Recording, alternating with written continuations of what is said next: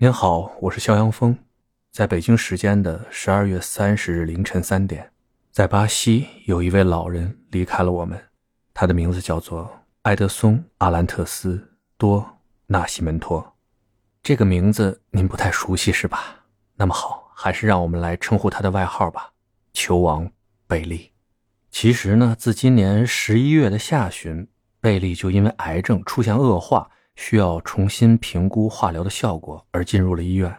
虽然呢，在这期间有所好转，但是在北京时间的十二月二十二日，医院发布公告称贝利的肿瘤情况加重，肾脏和心脏功能都出现了障碍，需要特别护理，因此再次进入了病房，接受必要的医疗团队看护。期间啊，贝利已经基本无法开口说话，与人沟通了。所在医院呢，虽然尽全力制止贝利的身体情况进一步下滑，但贝利最终还是因为病情恶化，于北京时间十二月三十日与世长辞，享年八十二岁。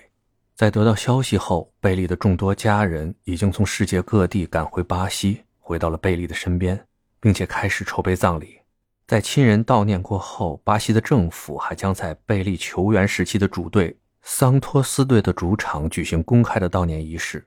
也许因为早就得到了消息，近期桑托斯队的主场内部爆出已经开始搭棚子了。除此之外呢，还有一个正在施工的房间，里面放置了许多贝利球员时代的经典影像，还有贝利的雕像也已经制作完成了。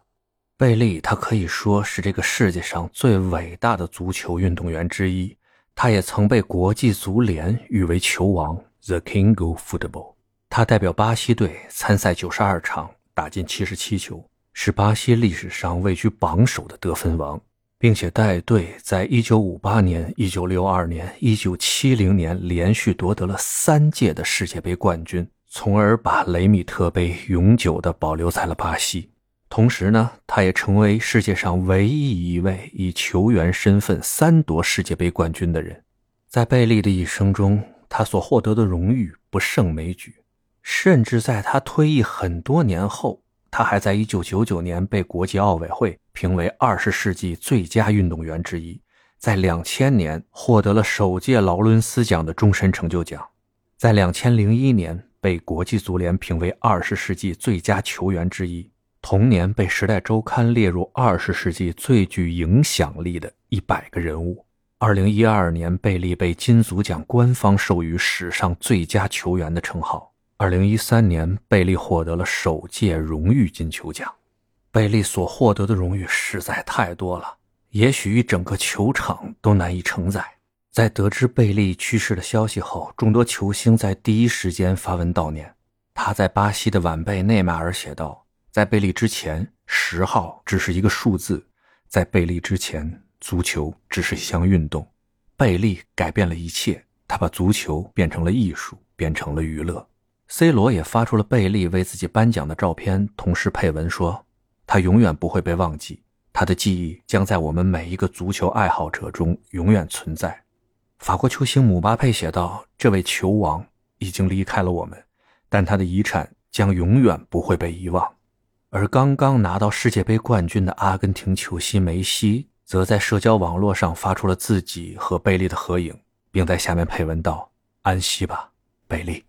说来也让人唏嘘，就在梅西夺得这届世界杯的晚上，贝利还在病房里面强大精神的收看了阿根廷队与法国队比赛的直播，并在赛后用自己的社交媒体账号向梅西表达了祝贺。然而，再精彩漫长的比赛，也有吹响他中场哨的那一刻。是的，这一天终究还是来了，贝利永远离开了我们，但我们不会忘记他。就像我们永远不会忘记马拉多纳一样，如今两大球王与天堂相遇，愿球王安息，你们的经典将永存世人心中。